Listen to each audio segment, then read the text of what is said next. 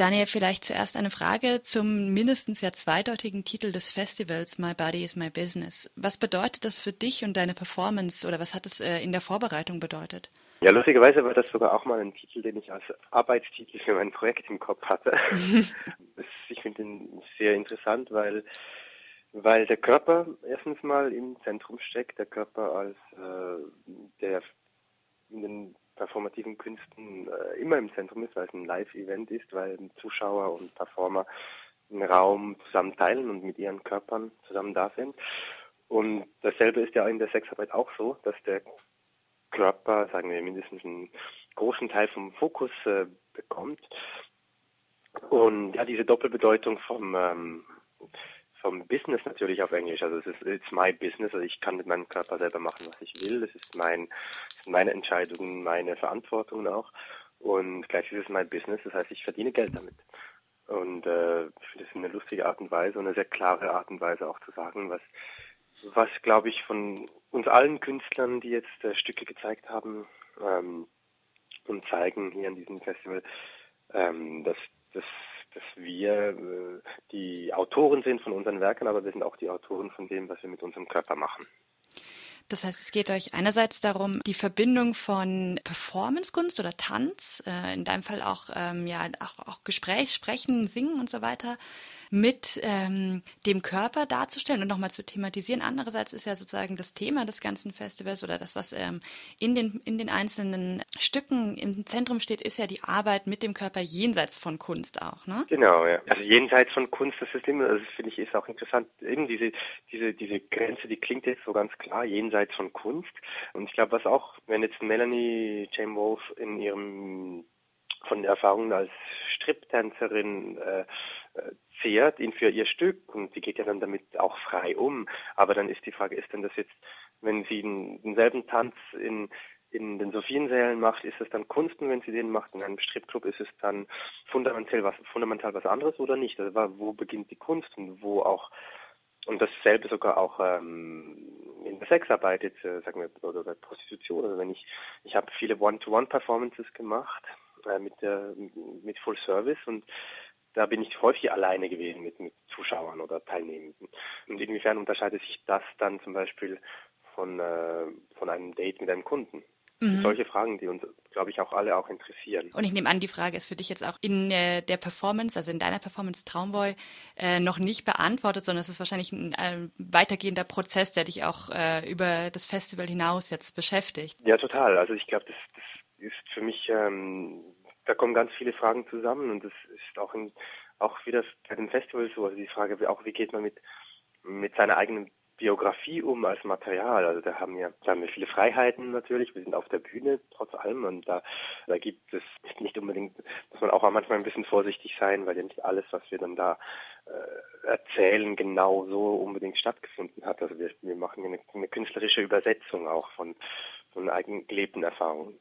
Mhm. Ähm, und äh, aber die Frage für mich zum Beispiel, und das ist auch im Kern von Traumboy so, dass die, diese Frage ist, wann wann bin ich wirklich die Person, die ich bin? Und was wie viele Facetten kann ich haben als Persönlichkeit? Und was ist Identität? Und wie wie können auch Identitäten parallel voneinander ja. stattfinden in einem Menschen? Und was ist authentisch, was ist echt? Und das ist zum Beispiel auch bei also bei Kai Simon Stöger geht es ja auch um diese um die Berührung zum Beispiel im Neotantra, wann wann ist so eine Berührung wann ist sie technisch und schließt sich das voneinander aus? Zum Beispiel, also solche Fragen gehören auch dazu. Also das Spiel mit ähm, Fakt und Fiktion sozusagen auf der Bühne ist das eine.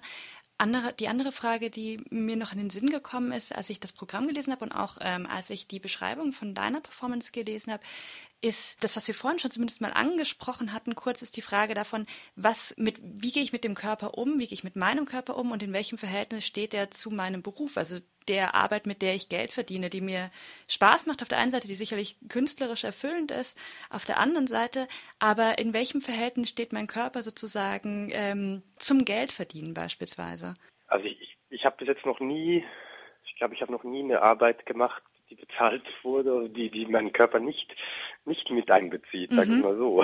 Mhm. Ich habe aber auch noch nie eine Arbeit gemacht, die nur meinen Körper einbezieht. Ich meine, selbst wenn man in einem Büro sitzt, dann ist man physisch irgendwo anwesend. Also ich, ich glaube, diese, ich sehe den Menschen jetzt nicht so, dass das, es Menschen gibt, die körperlich arbeiten und Menschen, die intellektuell arbeiten und andere arbeiten emotional. Ich glaube, das sind aller, allermeiste Berufe, das sind das mischt, also es vermischt sich und da kommen verschiedene Aspekte zusammen und das ist in der Sexarbeit eben auch so in allen Feldern der Sexarbeit. das glaube ich, das, das, darüber wird auch viel zu wenig gesprochen. Also man geht davon aus, dass Sexarbeit einfach nur eine körperliche Betätigung ist und das ist überhaupt nicht richtig so. Was ich meine ist, dass eigentlich der, der größte Teil von der Sexarbeit ist nicht unbedingt der Sex selber, sondern das ist, das ist die, die emotionale Arbeit, die menschliche Arbeit, weil da sind zwei Menschen zusammenkommen oder vielleicht auch mehr. Da findet ein Austausch statt, der auch emotional ist, der sozial ist, äh, der ähm, eine Geschichte hat, vielleicht die sich entwickelt, wenn, wenn man sich mehrmals wieder dann trifft. Und äh, das sind, da kommen auch ganz viele andere ähm, die Anforderungen an die Sexarbeiterinnen und Sexarbeiter sind viel größer als einfach nur ein technisches, körperliches Know-how. Und ist es auch Ziel der Performance dann zu sagen, oder vielleicht auch des Festivals im Allgemeinen zu sagen, dieses, äh, dieses ja doch irgendwie sich immer noch so ein bisschen im, im Schatten bewegende, so ein bisschen anrüchig verstandene Thema Sexarbeit und die Personen, die, die dahinter stehen oder die überhaupt äh, sich in dem Feld bewegen, mh, zu enttabuisieren und vielleicht einen anderen Blickwinkel darauf zu ermöglichen auch? Ich denke sicher, dass es, also für mich ist es ganz, ist es besonders wichtig. Ich glaube, das ist auch so für die anderen Künstler, die da sind und höchstwahrscheinlich auch für die Organisatoren vom Festival, also für diese Maschinensäle, dass aber auch eine andere Auseinandersetzung da ist. Also es geht, ähm, das, wenn man sagt, irgendwie schmuddelig und schlüpfrig, also ich, das, das ist halt in, den, in der Darstellung in den Medien und auch in der Kunst häufig. Also in, in Filmen zum Beispiel ist ja Sexarbeit immer irgendwie, weiß nicht, irgendwie im Krimi und mit Mord und das ist auch nicht was verbunden und, und das hat halt einfach mit der Realität der allermeisten Sexarbeitern und Sexarbeiterinnen überhaupt nichts zu tun. Und, und wenn man sagt, eben in Tabuisierung, ich glaube auch, dass das was ein Riesenproblem nach wie vor ist, ist diese Stigmatisierung, die stattfindet äh, gesellschaftlich, dass die meisten Sexarbeiterinnen und Sexarbeiter sich nicht trauen, öffentlich darüber zu reden, dass dass das ihre Arbeit ist oder dass es vielleicht auch eine Teilzeitarbeit ist, weil viele Menschen, man ist nicht unbedingt Sexarbeiter oder nicht, sondern es gibt Leute, die haben, die, viele haben einen anderen Beruf und machen vielleicht von Zeit zu Zeit Sexarbeit oder haben es für eine gewisse Phase gemacht oder ab und zu, wenn es, also es gibt, es gibt da auch ganz verschiedene andere, äh, verschiedene Formen von Ausübung von diesen verschiedenen Berufen. Das ist ja bei und, dir jetzt auch so, ne? dass du, dass du im Prinzip zwei, mindestens zwei Berufe hast, wenn man so möchte. Ja, mindestens zwei. Und alle Berufe enthalten wieder ganz viele andere kleinere.